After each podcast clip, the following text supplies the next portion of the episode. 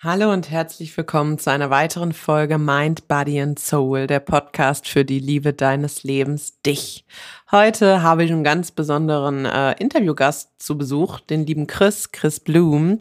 Er ist Coach, Podcaster und Autor und ich freue mich mega, dass ich ihn dabei habe. Wir reden unter anderem so ein bisschen über Bindungstypen, Beziehungen generell, was die Spiegelung der eigenen Themen auch in der Partnerschaft zu suchen haben und was Glaubenssätze damit zu tun haben.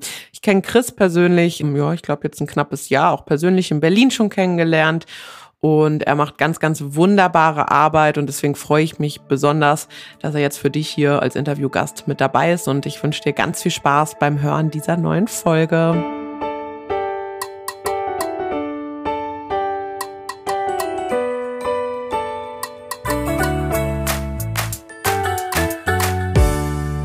Ja, Chris, ich freue mich super, dass du heute in meinem Podcast bist für meine Community. Ich bin ganz gespannt, wo das thematisch bei uns so hinführt, weil ich bin ganz ehrlich, ich habe mich nicht so wirklich vorbereitet. Nicht, weil ich mich nicht vorbereiten will, sondern weil ich mittlerweile einfach merke, dass die intuitiven Fragen meistens die besten sind. Und deswegen starte ich auch einfach schon mal damit, dass du dich mal vorstellen darfst für alle, die dich nicht kennen, was du überhaupt so treibst und wer du bist. Ja, Ina, freut mich, dich wiederzusehen, weil wir kennen uns ja jetzt schon seit mittlerweile, glaube ich, knappes Jahr und haben uns im Sommer kennengelernt, so richtig, dann vor Ort auch. Ja. Und äh, genau, mein Name ist Chris Blom, ich bin äh, Coach, Therapeut, Autor und mache die Dinge, die ich jetzt schon mache, für mich selbst. Seit mittlerweile habe ich gestern auch gestaunt, weil ich mal wieder so ein früher-heute-Bild gesehen habe von mir, seit über zehn Jahren. Und da ging so meine eigene Reise los. Das war so Silvester von 2012 auf 2013. Und da war ich in einem Punkt in meinem Leben, wo es mir gar nicht gut ging, wo ich viele Dinge hinterfragt habe in meinem Leben. Und wie es da manchmal so ist, Beziehung zu Ende, äh, du weißt nicht, was du nach dem Studium machen möchtest. Äh, da habe ich mich ja in einem großen schwarzen Loch konfrontiert. Mir ging es nicht gut und war auch innerlich unglücklich. Und ich bin eher ein sensibler Mensch und nehme viel mehr Dinge wahr im Außen als vielleicht andere da draußen. Und war immer häufig reizüberflutet und ich dachte immer, okay, warum nehme ich denn immer so viel wahr? Oder liegt das nur an mir, bin ich falsch? Und bin ich nicht richtig? Und hatte auch gar keinen Zugang zu meiner Sensibilität oder zu meinem, meinem Kern auch. Und ja, da beging dann äh, meine Reise und hält bis heute an. Ich glaube, wir sind bis zum Lebensende auf einer Reise. Also ich glaube, von uns ist niemand ein Buddha da draußen. wir sind immer mit Ups und Downs geprägt. Und genau, da beging meine eigene Reise und dann so äh, tatsächlich so ins Coaching oder in die Therapie bin ich dann erst so 2017, 2018 reingekommen, weil ich da für mich entschieden habe, okay, was ich jetzt für mich gelernt habe, mag ich weiter rausgeben und ich bin nicht Coach, Therapeut, um Coach zu sein, sondern eigentlich, ich sehe mich eher als Botschafter und nicht als Coach in dem Ganzen. Und habe dann, weil mich das so fasziniert, das Ganze dann auch Therapieweiterbildung gemacht, um einfach da noch tiefer zu gehen, für mich selbst persönlich, aber auch für die Menschen, die ich und wir betreuen, auch in der Akademie. Und genau, und heute sitze ich jetzt mit dir hier, Ina total schön, dass dein Weg dich genau hierhin gebracht hat, nämlich in diesem Podcast. Sehr inspirierend, weil ich das von den Werten her sehr teile. Der eigene Weg hat mich ja auch dahin geführt, wo ich jetzt gerade bin. Deswegen gibt es den Podcast, in dem du jetzt bist überhaupt. Ich bin ja so jemand, ich bohre gerne auch mal in private Themen rein, weil sich die meisten Menschen, so habe ich das gemerkt, genau damit irgendwie dann ähm, ja verknüpft, angebunden, auch gesehen fühlen. Was war so deine Tiefphase? Also 2013 oder 2012 hast du ja gesagt, ich habe das Foto übrigens gesehen. Auch sympathisch, anders sympathisch, aber was ist da passiert? Also warum war es da so dunkel für dich? ja, manchmal steht man irgendwie wie mit dem Wand, äh, mit dem Rücken zur Wand so. Da es fühlt sich so an, als wenn der Boden unter den Füßen weggerissen wird. Also ich hatte eine dritte längere Beziehung gehabt, die dann zu Ende gegangen ist. Ich war im Auslandssemester dort, habe im MBA partizipiert in, in den USA an so einem Programm und kam wieder und nichts war mehr, wie es vorher war. Und wir hatten eine, eine ja, fünfjährige Beziehung bis dahin und die ist dann, dann auch mal wieder gescheitert. Und ich dachte, okay, Ende 20, eigentlich hat es ja mit Anfang 20 andere Pläne. Da hatte ich ja immer zu mir gesagt, okay, mit Ende 20 habe ich ein Haus, zwei Kinder, bin glücklich verheiratet. Das war immer so mein Plan, Anfang 20. Und musste dann für mich bitterlich erkennen, okay, Ende 20 Äh, ich war zu dem Zeitpunkt 27. Das geht ja doch nicht auf. Und was ist denn mit mir falsch? Also ich habe jetzt eine dritte längere Beziehung, die irgendwie wieder dieselbe Qualität am Ende irgendwo hatte. Äh, ich war irgendwie wieder so verlustängstlich teilweise und dachte, okay, äh, das Schlussmachen ist für mich jetzt die Katastrophe und die Trennung ist die Katastrophe für mich und ich werde nie mehr jemanden so finden und habe dann gemerkt, okay, mh, hm, ja, irgendwas äh, passt da gerade nicht. Zudem kam noch hinzu, dass ich fertig war fast mit dem Masterstudium und äh, da auch wenig Orientierung hatte, war dann in der Beratung gewesen, bei einer Strategieberatung und dachte, okay, ja, das ist auch so mein Traum. Wenn ich mal in der Beratung bin, dann bin ich glücklich. Ja, dann habe ich es geschafft. Das war auch immer so mein Traum dann schon vor dem Bachelor tatsächlich und Bachelor, Master, MBA gemacht und ähm, war dann dort angekommen und das war dann auch nicht meine Welt und äh, habe dann so ganz viel wahrgenommen. Also ich glaube ja, ich bin nehme immer mehr wahr als andere Menschen. Ich weiß auch nicht, was da los ist, aber mich hat das damals überfordert tatsächlich, dieses ganze Wahrnehmen und dieses Sensible, weil ich nicht wusste, wie ich damit umgehen sollte.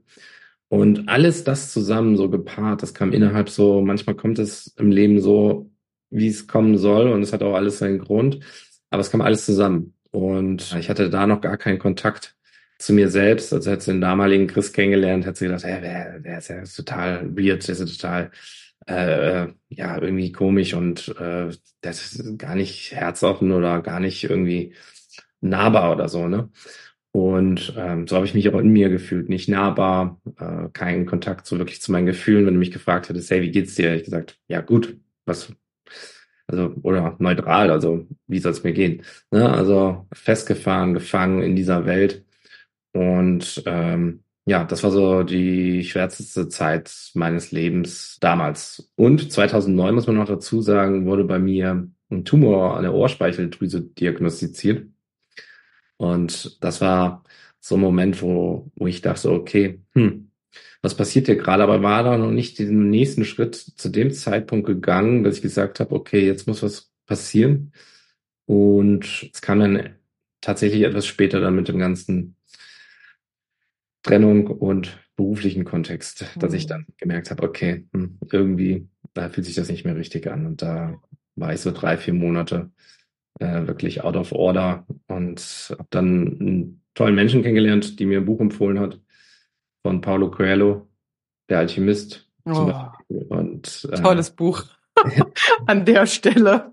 Ja, also mit einem Satz zu sagen, es geht da um einen Sucher, der nach äh, Schatz sucht oder nach Dingen sucht da draußen. Und ja, das war dann so Schritt für Schritt so mein, mein Weg, wie ich dann angefangen habe, äh, dann die Dinge aufzulösen, zu hinterfragen, wer bin ich eigentlich, was möchte ich eigentlich im Leben, was sind meine Werte, was sind meine Bedürfnisse.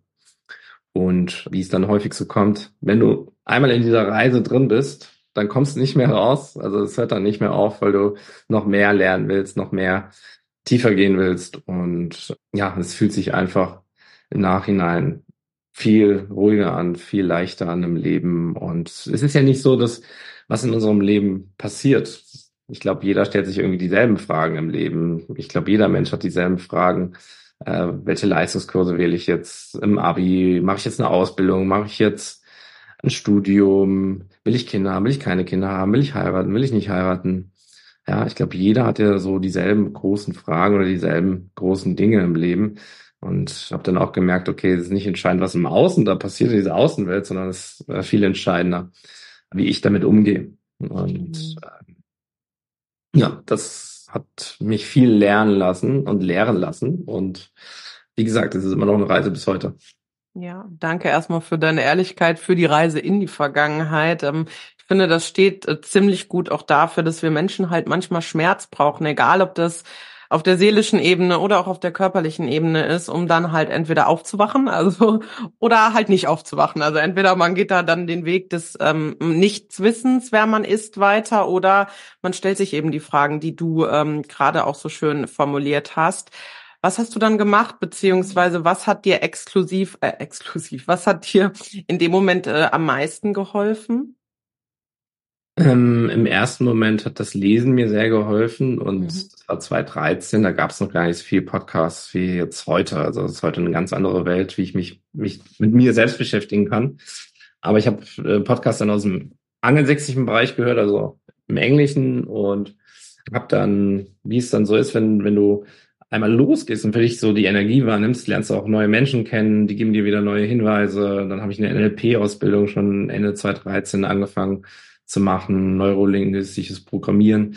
Das war mir aber zu kopflastig, das war mir zu äh, kopfig, wollte dann tiefer gehen, habe an Retreats teilgenommen, an Männer-Retreats teilgenommen und dann oder wollte auch mal über den Tellerrand hinausschauen und ähm, habe mit Schamanen gearbeitet. Mir war aber im Endeffekt immer wichtig, auch das Fundierte dabei zu haben. Also bin ich ein spirituelles Wesen? Bin ich spirituell? Ja, bin ich. Aber ich glaube, ich bin auch sehr bodenhaftig am Ende des Tages und bin jetzt nicht derjenige, der nackt irgendwie mit einer Trommel durch den Wald läuft, äh, sondern eher derjenige, der irgendwie auch Bodenhaftung hat und sich die Dinge anschaut, äh, die sie auch irgendwie wissenschaftlich teilweise fundiert sind, die uns helfen. Also nichts gegen die, die nackt durch den Wald laufen und trommeln, trommeln. Jeder wie er mag. jeder wie er mag oder jeder wie er möchte. Nur ich habe halt für mich gemerkt, dass ich eher so diese Bodenhaftung oder dieses Bodenhafte für mich in meinem Leben brauche, dieses Geerdete. Und dadurch bin ich dann auch immer gut gefahren für mich in meinem Leben. Du arbeitest ja auch heute aufgrund deiner eigenen Geschichte intensiv vor allen Dingen auch über Partnerschaften, also mit Partnerschaften, also nicht mit Partnerschaften zusammen, sondern mit den Menschen an ihren Partnerschaften, beziehungsweise was auch so die eigenen Themen, ja, mit der eigenen Partnerschaft zu tun haben.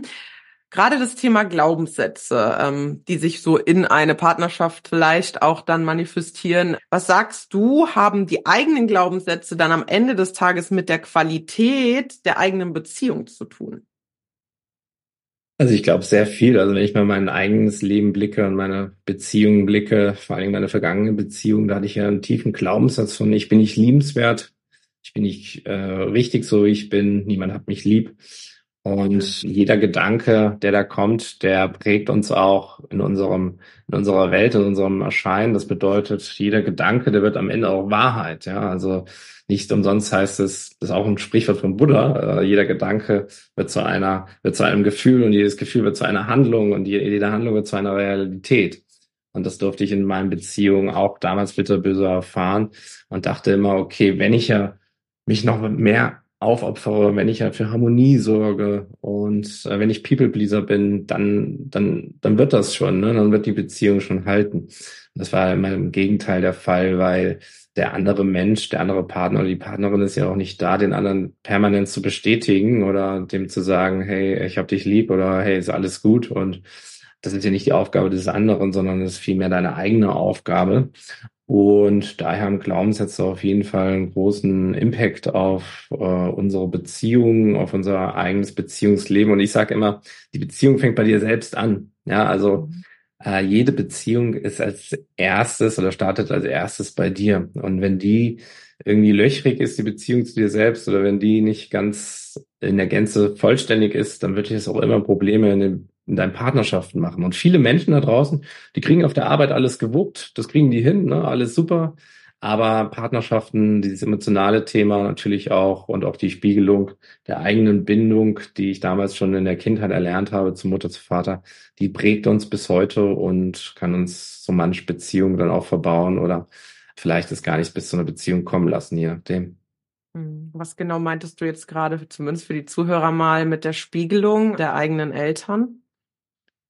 Ähm, genau, also unsere Umwelt ist ja immer sozusagen auch ein Spiegel von uns selbst. Also das, was wir selbst uns wahrnehmen und fühlen oder was andere besser gesagt wahrnehmen und fühlen, ist ein Spiegel, den, den ich selbst rausgebe. Das steht mir also quasi, ich sage immer so schön auf der Stirn geschrieben. Ja, und wir denken immer, was ist eigentlich los mit, mit mir? Ja, warum reagieren andere Menschen so auf mich? Äh, ich sehe das nicht, weil es mal gut tun würde, quasi den Spiegel. Wir können ja auch nicht den Spiegel, wir können ja auch nicht mal unsere Stirn lesen, sondern wir müssen ja den Spiegel vor, vorhalten, damit wir es mal sehen können, unseren eigenen Spiegel. Und da merken wir, okay, es gibt so bestimmte Verhaltensweisen, es gibt Muster, es gibt Glaubenssätze, es gibt Körperempfindungen in uns, die, die wir einst erlernt haben, weil unsere Gefühle kennen ja keinen, kennen keine Zeit und keinen Raum. Also selbst wenn etwas mal in der Kindheit passiert ist, dann wird es sich auch irgendwann widerspiegeln im Erwachsenenalter mit derselben Qualität des Gefühls, was wir einst in unserem Körper empfunden haben, gefühlt haben, schon damals in der Vergangenheit. Und zum Beispiel auch Spiegel, das Familiensystem oder Familie oder das Haus auch zu Hause, wo du aufgewachsen bist, ist auch ein System. Das heißt, es sucht sich immer einen Ausgleich. Wir sind ja hier auf dem dualen Lernplaneten auch. Das heißt, es gibt Yin, Yang, Schwarz, Weiß, Licht, Dunkelheit, Männlichkeit, Weiblichkeit. Zum Beispiel die Mutter, die immer super penetrant auf Sauberkeit achtet und alles soll sauber sein, die wird auf jeden Fall zum Beispiel mit hoher Wahrscheinlichkeit ein Kind bekommen, was sehr unsauber ist, damit sich das wieder ausgleichen kann. Und daher gilt es dann auch immer zu schauen, okay, was ist die Balance in mir, worum geht's eigentlich gerade? Und sich zu hinterfragen, okay, was sind eigentlich gerade so, wenn wir uns Spiegelgesetze oder das Spiegel, den Spiegel vorhalten, die, die Themen, die, die in mir gerade ausgelöst werden. Und die machen sich meistens häufig sichtbar, sehr häufig sichtbar in Partnerschaften auch. Hm, wie meinst du das genau, dass sich das dann sichtbar in äh, Partnerschaften machen kann? Also hast du jetzt irgendwie vielleicht so ein, so ein Beispiel dafür? Klar, Tausende. Also das, was wir einst über Liebe lernen in der Kindheit, das manifestiert sich auch so in, den, in deinen Beziehungen im Erwachsenenalter häufig, weil in der Kindheit lernen wir schon in den ersten drei Jahren eigentlich alles so, was über Bindung, Bindungskonzepte passiert in uns, ja, oder bis zum Alter von sieben spätestens und alles danach ist Peripherie, jugendliches Alter. Das verstärkt sich eigentlich nur das, was du am Anfang des, der ersten drei Jahre, sieben Jahre gelernt hast, ja. Und wir kommen auf die Welt und mit wem haben wir die erste Bindung, die wir eingehen? Mit Mutter. Ja, wir gehen mit Mutter die erste Bindung ein, wenn wir auf die Welt kommen. Und da lernt sich oder da zeigt sich auch quasi, was wir in der Bindung zur Mutter lernen und vor allen Dingen auch über Liebe lernen. Und das liegt jetzt viel weniger daran, äh, dass Mutter oder Vater gut oder schlecht sind, weil die haben ja ihre eigene Geschichte, die machen das Beste, was sie können. Nur kann es passieren, dass in gewissen Situationen, in Stresssituationen für das Kind, in der Interaktion, was wir über Bindung gelernt haben, Dinge passiert sind, die uns weniger gut tun heute. Also zum Beispiel das vernachlässigte Kind oder das überbehütete Kind.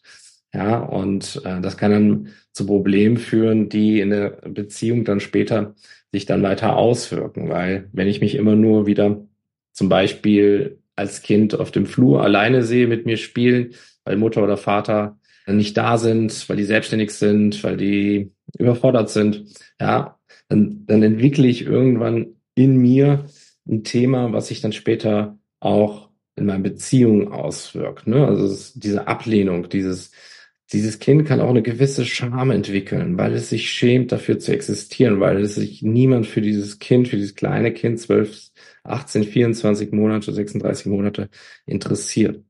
Und diese Scham, die nehmen wir dann auch später in unserem Erwachsenenalter wahr, weil uns dieser Kontakt hinzu fehlt. Der Kontakt hin zu Mutter, der natürliche Kontakt in der Bindung hin zu Mutter, hin zu, zu Vater ist gestört. Und dann nehme ich später irgendwann in meinen eigenen Beziehungen wahr, okay, wenn ich mich näher auf jemanden einlasse, dann kommt irgendwie so eine Scham hoch. Und ich habe irgendwie das Gefühl, es entsteht Druck auf der Brust, ich kann irgendwie nicht atmen, du willst jetzt eine Beziehung von mir oder du willst jetzt zusammenziehen mit mir oder du willst jetzt heiraten oder du willst Kinder bekommen. Und dann zieht sich dir zu und ich komme vielleicht in die vermeidende Haltung ja, und vermeide das dann. Und das ist etwas, was ich heute noch genauso wahrnehme wie als Kind, weil als Kind war es für uns immens wichtig, irgendwie zu überleben und eine Überlebensstrategie zu entwickeln in der Phase, wo ich mich als kleines Kind auf dem Flur alleine gesehen habe und niemand hat sich für mich interessiert. Und ich dachte, ich bin nicht richtig, ich bin nicht falsch, da draußen gibt es kein Glück für mich. Und diese Prägung kann sich dann halt entwickeln später im Erwachsenenalter. Aber auch genauso dieses überbehütete Verhaltensweise der Mutter oder des Vaters zum Kind ist genauso die andere Rolle. Ne? Da können wir eher in diese Verlustangst kommen, wenn es dann heißt, wird so viel Druck aufgebaut auf das Kind, du darfst dies nicht, du darfst das nicht, pass auf da, du darfst nicht in den Sandkasten spielen, da können böse Bomben sein oder sonst irgendwas, ja jetzt mal überspitzt formuliert. Ja, wir lernen sozusagen, ähm, diese Überbehütung oder diese Helikoptermutter, wie ich auch mal so schön sage, wir lernen daraus, okay, die Welt ist ein gefährlicher Ort. Und irgendwann fällt es mir schwer, irgendwie an Menschen heranzutreten, weil ich irgendwie Angst habe. Ich sage dann später, ich habe Angst vor. Ich habe Angst vor großen Gruppen zu sprechen. Ich habe Angst, meine Meinung zu sagen in der Gruppe mit anderen Menschen. Ja, weil es einfach ein unterdrückter Impuls eigentlich aus der Kindheit ist, weil der natürliche Impuls ist in der Heranbewegung an all das, was in meiner Umwelt ist, aber es wird gebremst durch einen Elternteil, hör auf, so zu sein, hör auf, dies zu tun, das kannst du doch sowieso nicht alleine, äh, das muss ich doch wieder machen. wir lernen daraus, okay, nicht autonom zu werden, weil alles für uns gemacht wird und alles sozusagen für uns vorweggenommen wird von einem Elternteil. Wir können, uns fällt es schwer, heute Grenzen zu setzen, eigene Entscheidungen zu treffen und nehmen dann auch ganz sensibel die Umwelt wahr, weil wir schon immer wollten in der Kindheit, dass Mutter, was wollen wir? Wir wollen natürlich, dass Mutter glücklich ist. Das heißt, sie haben schon in der Kindheit häufig unsere sensiblen, feinen Antennen zur Mutter ausgestreckt. Wie könnte es der Mutter gerade gehen da draußen? Wie ist es um ihre Laune bestellt? Das geht es ihr gut oder nicht gut? Und dieser ganze Fokus geht zur Mutter. Und dann schlittere ich eher in diese Verlustangst rein, in späteren Beziehungen, weil ich merke, okay, wie macht sich, was ist eigentlich Verlustangst? Ich, ich, ich verliere mich selbst, um dich zu bekommen, sagt ein Verlustängstlicher im Dating. Ich verliere mich selbst, um dich zu bekommen.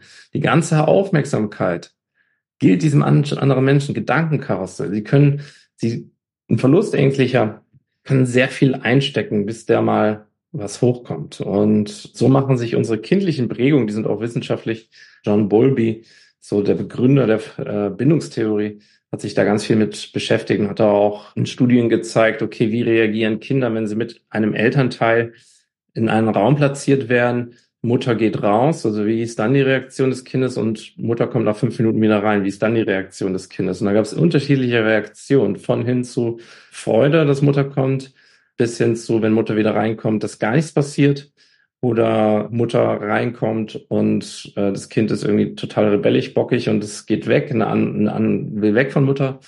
Und da kann man auch schon wissenschaftlich gut erkennen oder konnte Bowlby auch gut sagen und erkennen, okay, es gibt unterschiedliche Bindungstypen, die das bestätigen. Und das sind die Gründe dafür in der Interaktion von Mutter, Vater zu dem Kind. Und das macht sich leider dann häufig, dieser Fußabdruck, den wir einmal innehaben, häufig auch im späteren Erwachsenenalter bemerkbar. Und da nehmen wir häufig dann eine Schuld oder Scham wahr in mhm. unserem heutigen Alter. Also wenn wir Schuld und Scham wahrnehmen, das ist ein häufiger Grund dafür, was einmal in der Kindheit so passiert ist. Und ich sage immer so schön, Schuld ist ein Wachstumsfaktor. Ja. Also wenn du Schuld wahrnimmst, da knicken meistens 99 Prozent ein. Schuld ist eigentlich super, weil Schuld bedeutet, du kommst in Kontakt mit den Anteilen, die du damals verdrängt hast und heute noch verdrängst. Und oder Scham auch. Ne? Ähm, also wenn ich jemanden kennenlerne und möchte mit jemandem eine Beziehung führen und finde total toll die Person, äh, dann könnte die Person sagen, okay, ja, ich finde dich total super, ich kann mir mit dir eine Beziehung vorstellen, aber irgendwas blockiert mich, ich weiß gar nicht, was es ist. Aber irgendwas, äh, ich habe irgendwie so eine Scham, das wird er nur nicht mal ausdrücken können. Er wird eher sagen können, ich nehme im Körper irgendwie, der wird Druck auf der Brust haben, wird einen Fluchtimpuls haben in sich, den er aus der Kindheit wiederholt. Aber hier wäre es sozusagen, wenn er das dann wahrnimmt, das, die Körperempfindung, das Gefühl, hier wäre zum Beispiel super, das einfach mal wahrzunehmen und für sich zu schauen, okay, was passiert da gerade eigentlich in mir? Weil die andere Person, hier kommen wir auch wieder zu den Spiegeln, ist ja eigentlich nur ein Spiegel von dir selbst und du bist nur ein Spiegel von ihm. Und ähm, ja, und das blockiert uns dann in, in, einem, in einem Ganzen und äh, führt häufig zu leider nicht so glücklichen Erfahrungen im Beziehungsleben. Und daher ist immer diese Beziehung zu dir selbst so wertvoll, sich anzuschauen und wieder eine Einladung für sich selbst zu schauen, okay, äh, was sind denn eigentlich äh, meine Gedanken? Wäre ich selbst eigentlich, oder die Frage zu stellen, auch wäre ich selbst gerne mit mir in den letzten drei Monaten in einer Beziehung gewesen? Diese Frage immer zu stellen und das ist ganz interessant, was dann immer meistens dabei rauskommt. Hm, ich finde es auch so schön, dass du sagst, Schuld und Scham sind eigentlich gut, weil im Endeffekt sage ich das auch immer, negative Gefühle oder negative Gedanken sind eigentlich für uns. Eigentlich ist es dann so die Sprache, hey, hallo, da ist noch was, äh, das möchte vielleicht gerade Aufmerksamkeit. Da darfst du halt mal tiefer gucken und vielleicht auch horchen, was da noch gelöst werden darf. Du hast eben von Bindungstypen gesprochen. Ähm, was gibt es überhaupt für verschiedene Bindungstypen und was, was, was sagt es über uns aus? Ja, also es gibt grundsätzlich vier verschiedene Bindungstypen. Also es gibt einerseits natürlich den sicheren Bindungstypen oder äh, den Typen, den ich auch gerne also als Pinguin bezeichne, weil die Pinguine da draußen sind gerne miteinander, können aber auch gerne ohne einander und geben mhm. sich als Zeichen einmal im Jahr einen Kieselstein. Und dann gibt es aber auch natürlich die verlustängstlichen Typen und dann gibt es aber auch noch den gleich, ängstlich gleichgültigen Typen und den nee, ängstlich vermeidenden und gleichgültig vermeidenden Typen. Und die variieren sich in ihren unterschiedlichen Merkmalen schon sehr stark. Teilweise gibt es aber auch viele Überschneidungen. Eine häufige Frage ist zum Beispiel, kann ich verlustängstlich und bindungsängstlich sein? Ja, das gibt's, kannst du, weil es gibt da kein Schwarz und Weiß, weil Erziehung, Interaktion, Bindung, das hat verschiedene Graustufen. Und äh, was wir da lernen über Liebe, das transformiert sich meistens mit in unseren Beziehungen. Wenn wir zum Beispiel Abhängigkeit gelernt haben, also die Verlustangst äh, gelernt haben, dann werden wir zu jemandem sagen, wo ich komplett abhängig von bin und immer nur für Harmonie sorgen will, möchte sagen wir sogar, ich liebe diesen Menschen. Aber im Kern, ich verstehe diese Aussage, habe ich damals auch getroffen, verstehe diese Aussage, dass wir diesen Menschen lieben, aber im Kern liebst du den nicht. Weil im Kern, also klar, du liebst Facetten von ihm, du liebst äh, das, was du im Kern eigentlich aus der Kindheit gelernt hast, aber es ist eigentlich keine wahre Liebe. So. Ja. Weil wahre Liebe ist frei, wahre Liebe gibt Traum, wahre Liebe engt dich nicht ein, wahre Liebe fühlt sich nicht so an wie Prüfungsstress. Ja, das heißt, kannst nicht schlafen und hast auch keinen Magenkrummeln. Ja, und das ist etwas zum Beispiel, was bei der Verlustangst sich dann manifestieren kann. Aber auch bei den Vermeidenden oder bei den ängstlich oder gleichgültig Vermeidenden ist es so, dass die ängstlich Vermeidenden, das sind meistens, das kriege ich zwar leider jetzt nicht so äh, komplett so schnell auf die Schnelle mit dir runtergebrochen, weil das ist riesen. Nicht? In der Akademie haben wir da meistens drei, vier Stunden drüber. Ich wollte gerade sagen, du arbeitest da ja auch intensiver mit, ne? Und auflösen auch, Verlustangst und Bindungsangst. Aber um es kurz zu fassen, die ängstlich vermeiden, die sind eher, ähm, ja, eher die Angsthasen, das sind eher auch die Ghoster tatsächlich. Die haben meistens in der Kindheit eher ein desinteressiertes Verhalten der Mutter wahrgenommen und ein kühles Verhalten und haben so ein Nähe-Distanz-Problem. Äh, die können nah sein mit dir, ultra nah sein, aber die können im nächsten Moment dann auch wieder weit weg sein und äh, verschwinden dann immer am Ende des Wochenendes, obwohl es eine total heiße Phase war zwischen euch beiden. Und äh, ich bezeichne die auch so ein bisschen als Eisbären, weil sie dann in andere Gefilde schwimmen. Und die machen uns dann auf unterschiedliche Art und Weise auch teilweise Probleme, aber Bindungsvermeidende, die können auch gut, die sind aber auch in Beziehungen, ne? also die sind auch in Ehen, die haben dann halt, die haben auch Kinder, ne? so ist es nicht, aber die haben irgendwie einen Puffer geschaffen in der Beziehung, dass diese Nähe nicht so ganz nah sich für sich anfühlt. Bedeutet, entweder sind die viel am Arbeiten, sind viel unterwegs, Fernbeziehungen, das sind alles so Puffer, die sie sich erschaffen haben, um das dann sozusagen abzugrenzen. Und noch ein Punkt auch so diese Mutterbindung. Viele sagen auch immer, ja, ich habe eine total tolle Bindung zur Mutter, wir telefonieren jeden Tag und so. Das ist meistens aber auch tatsächlich, also es ist toll, dass du das hast, aber es ist meistens, wenn wir uns mal bindungsmäßig anschauen, meistens auch nicht immer äh, so gut, weil es meistens etwas Verstricktes ist zwischen euch in der Mutterbindung. Ja? Und häufig ist es so, gerade auch in unserer Welt, in unserer, ja, Gener in unseren Generationen, dass er Vater weg war. Ja, entweder war er arbeiten oder nicht da. Und äh, Mutter häufig mit den Kindern war. Das gilt für Frauen und Männer damals. Ne? Und Mutter schon sehr geprägt hat das Bild zu uns, die Bindung zu uns, aber auch geprägt hat das Bild zum Vater. Und ja, wenn da zum Beispiel auch Sätze gefallen sind, die waren nicht so positiv über den Vater oder sonst irgendwas, dann nehmen wir das auch als Kinder wahr und Mutter erlaubt uns sozusagen nicht genauso viel zu nehmen vom Vater, wie ich von Mutter gerade nehme. Und das liegt meistens daran, dass Mutter es selbst nicht auf die Reihe bekommen hat, das mit Vater zu klären und klärt es über das Kind. Und dadurch passieren sehr viele Muster, Verhaltensweisen in uns Kindern später in der eigenen, eigenen Beziehung, weil Mutter es selbst nicht klären konnte mit Vater und über das Kind geklärt hat. Und das ist etwas, was meistens häufig sehr große Auswirkungen hat auf die eigene, auf die eigenen Beziehungen, aber auch teilweise ein Schuldverhältnis zu Mutter und Vater auflastet. Und äh, selbst diejenigen, die sagen, ja, ich habe ein tolles Verhältnis zur Mutter und telefoniere jeden Tag mit der, ah, da bin ich meistens immer so ein bisschen zweideutig unterwegs. Und ja, da würde ich nochmal auch im Kern tiefer schauen. Es gibt da so unterschiedliche, gerade in unserer westlichen Welt, wo wir aufgewachsen sind, auch Erziehung, die gerade das leider prägen, ne? dieses einseitige Mutterverhältnis und Vater ist nicht da. Mhm. Ich bin selber aus meiner Vergangenheit äh, sehr geprägt äh, worden von Verlustängsten und ich hatte ähm, das Verlustangstthema jetzt auch die letzten Wochen aufgrund meiner eigenen Geschichte auch öfter mal im Podcast. Vielleicht hast du ja noch den ein oder anderen Tipp, der unterstützend helfen kann, einfach bei der Thematik ähm, Verlustängste irgendwie so, wo du sagst, ja, das kommt mir jetzt sofort hier in den Kopf, du hast Verlustängste, mach das und das oder kümmere dich bei deinen eigenen Themen da und darum. Ich meine, ich sag das auch immer, Für mich war der wichtigste Schritt bei der Verlustangst-Thematik, mich mit mir und meiner Kindheit und der Vergangenheit auseinanderzusetzen und zu gucken, wo das herkommt, das aufzulösen, meinen Selbstwert zu stärken, um zu wissen, yo, du brauchst ja keine Angst haben und selbst wenn die Person weg ist, dann wird dir nichts passieren. Also du wirst nicht worst-case-mäßig sterben an der Situation, was ja dann ganz oft so in unserem Köpfchen zumindest aber sich so anfühlt oder auch in unseren Gefühlen. Vielleicht hast du da noch irgendwas, was du noch so mit auf den Weg geben kannst. Klar, dafür habe ich einen ganz eigenen Guide auch oder eine ganz eigene Strategien entwickelt. Oh, den ähm, kann ich bestimmt verlinken hier in der Folge, ne? ja, sehr gerne. ähm, und zwar ein großes Thema, was mir da noch am Herzen liegt, ist vor allen Dingen auch, dass wir, wenn wir über Verlustangst, Bindungsangst sprechen, das sind keine Erkrankungen. Ne? Das, mhm. Also ich hatte Stefanie Stahl kürzlich im Podcast, auf meinem Podcast, wo sie sagt, das ist einfach normal gestört, ja. Also wir sind irgendwie, wir haben eine Störung und wir haben sie in der Kindheit, jeder hat eine Kindheit genossen und es sind Dinge weniger gut gelaufen, manche ein bisschen besser gut gelaufen, ja. Und die, die weniger gut gelaufen sind, die wollen wir uns anschauen. Also es ist keine Erkrankung. Das, das ICD-10, also International Classification of Diseases, äh, die internationale Klassifizierung von Krankheiten, Erkrankungen, das kennt keine Verlustangst und Bindungsangst. Das heißt, mit dir ist irgendwie jetzt auch nichts falsch oder so, ja. Also das, das nochmal ganz äh, dazu. Also es ist sehr gute Heilung möglich, weil es letztendlich eine Verhaltensweise oder Verhaltensweisen sind in der Bindung, die wir einst in der Kindheit gelernt haben.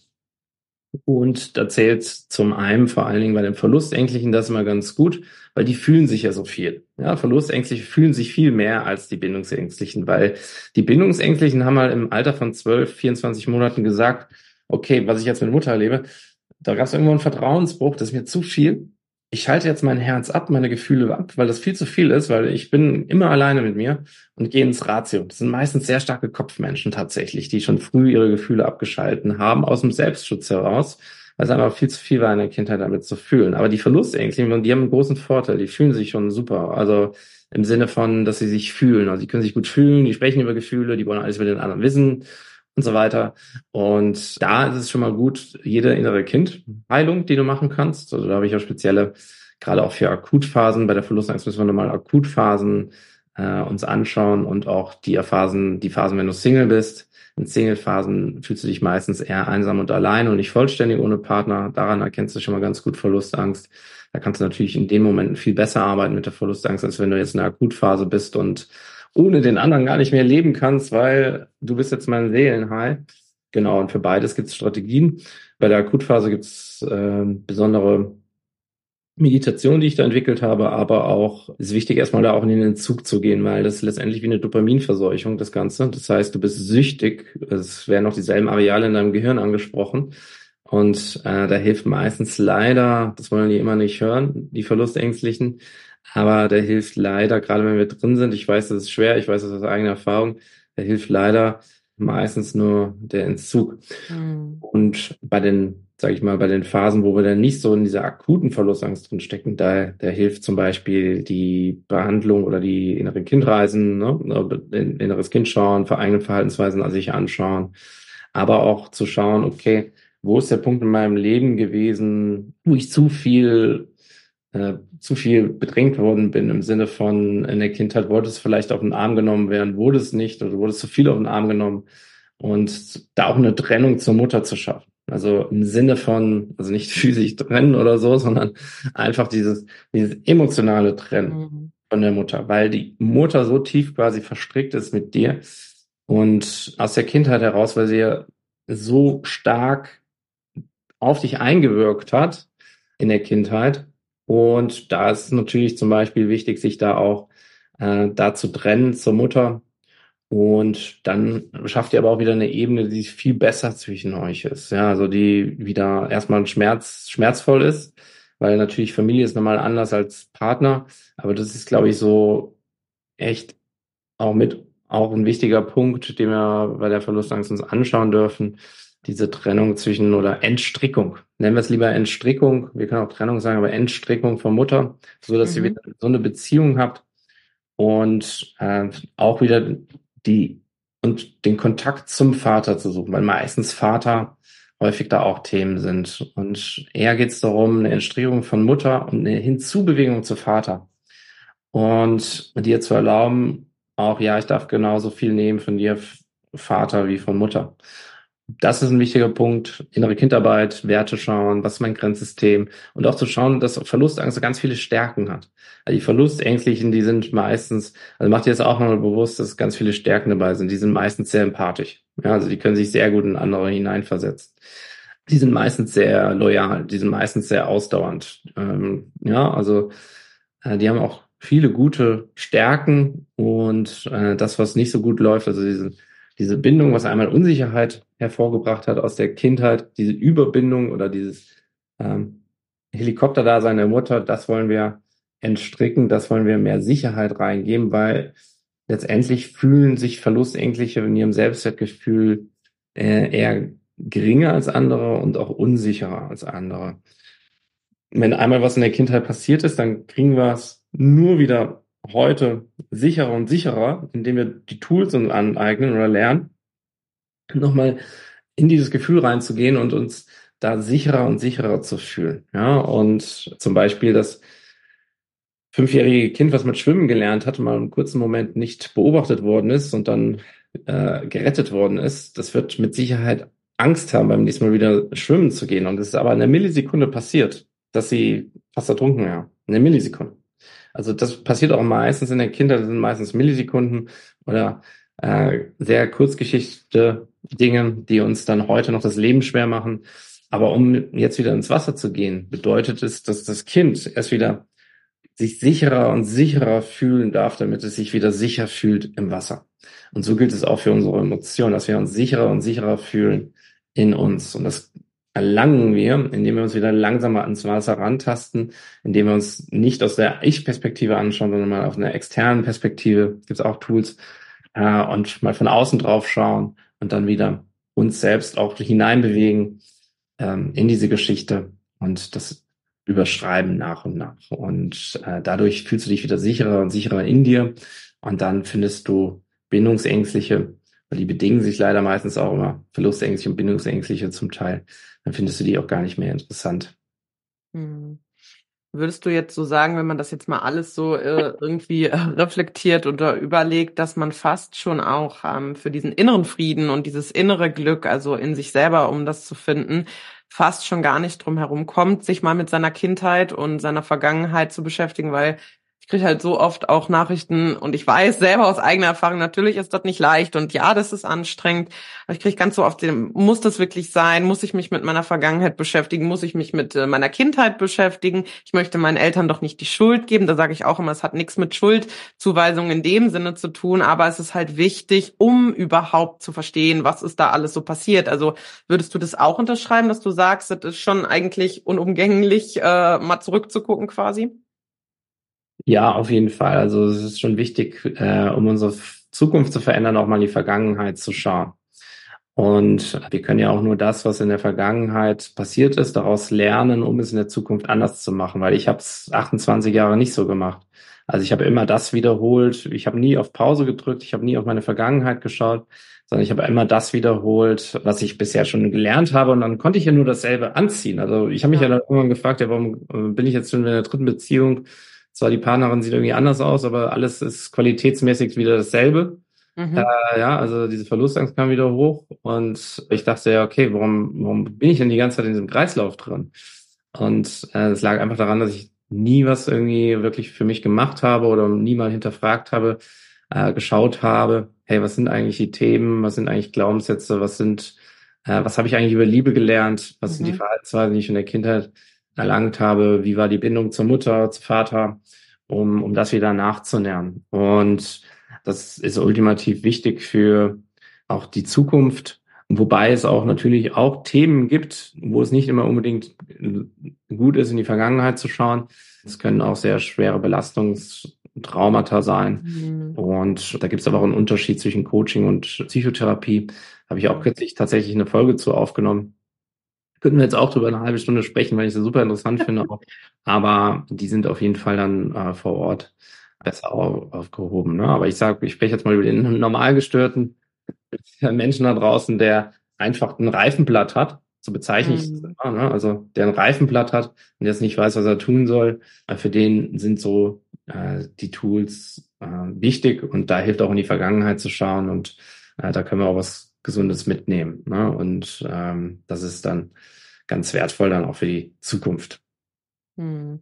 Ich habe vor allen Dingen äh, tatsächlich, also das war so mein Learning über Beziehungen mittlerweile, dass ich so sage, okay, du bist erst in der Lage, wirklich bedingungslos einen anderen Menschen zu lieben, wenn man sich selber bedingungslos liebt. Und das bedeutet dann wirklich zu sagen, hey, ich habe nicht die und die Bedingungen und dann liebe ich dich erst und dann ist alles gut zwischen uns und dann fühlt sich das richtig an, sondern zu sagen, hey, ich akzeptiere und nehme den anderen mit seinen Stärken, mit seinen Schwächen, genauso wie er halt eben ist habe aber gemerkt, oh shit, das hatte alles mit dir selber zu tun. Also das hat erst funktioniert in dem Moment, wo ich mich selber auch mit meinen Stärken und Schwächen genauso angenommen habe, wie ich nun mal eben bin. Ähm, wie siehst du das Thema?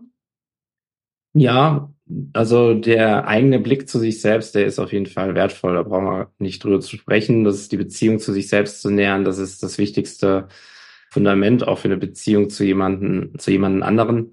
Gleichwohl gibt's da auch immer irgendwo in der Beziehung beziehen sich ja zwei aufeinander, im besten Fall, sonst ist es keine Beziehung. und im besten Fall kommt natürlich da auch immer Dinge hoch und da heißt es dann aber auch gleichzeitig nicht, vielleicht aus deinen eigenen Themen, die du aus der Vergangenheit hast, ah, okay, das lasse ich jetzt mal durchgehen, okay, und Grenze nicht mhm. äh, beachtet.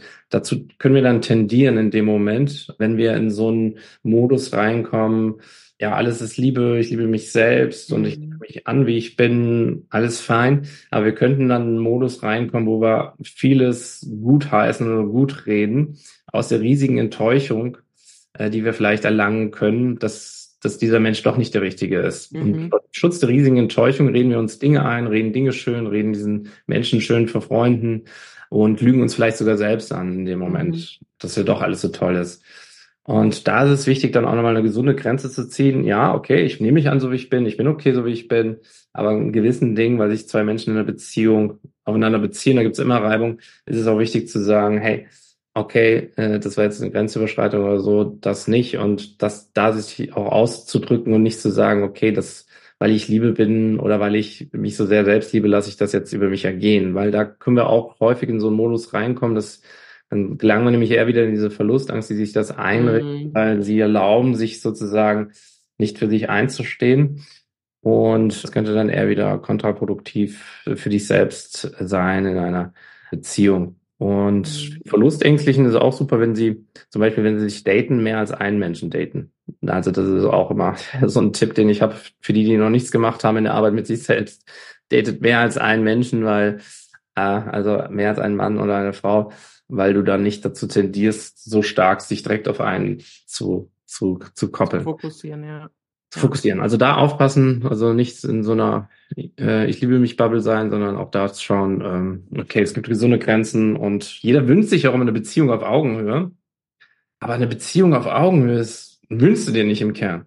Weil es einfach ist so anstrengend. Arbeit. Ja, ist, also viele wünschen sich immer so eine Beziehung auf Augenhöhe, aber es ist harte Arbeit, eine Beziehung auf Augenhöhe. Ich muss ganz ehrlich sagen, ähm, mein Partner hat letztens gesagt, ich habe mir immer eine Freundin oder eine Partnerin gewünscht, die kommuniziert, die Bedürfnisse äußert, die redet. Und jetzt hat er die mit mir und sagte dann so, ganz ehrlich, finde ich sau anstrengend. Hätte ich gar nicht so gedacht, dass das dann so anstrengend in dem Moment ist. Von daher finde ich das gut, dass du das gerade noch mit angebracht hast, ähm, zu sagen, ja, den anderen bedingungslos zu lieben, logisch, ist schön und wichtig, aber trotzdem halt seine Bedürfnisse und Grenzen zu äußern, wenn man merkt, hey, ich liebe dich bedingungslos, aber mein Wert oder meine Vorstellung ist folgendes und nicht aus Angst dann wieder alleine da zu sein oder den anderen irgendwie von sich wegzustoßen, das nicht zu äußern. Das finde ich auch sehr, sehr wichtig. Ja, absolut. Und das ist wichtig für unsere eigenen Grenzen und auch für unser eigenes Bewusstsein, weil wir können manchmal auch nicht im Schmerz des anderen stehen. Wir sind manchmal auch nicht die Person, die mit im Schmerz des anderen oder im Dunkeln des anderen stehen kann, stehen muss.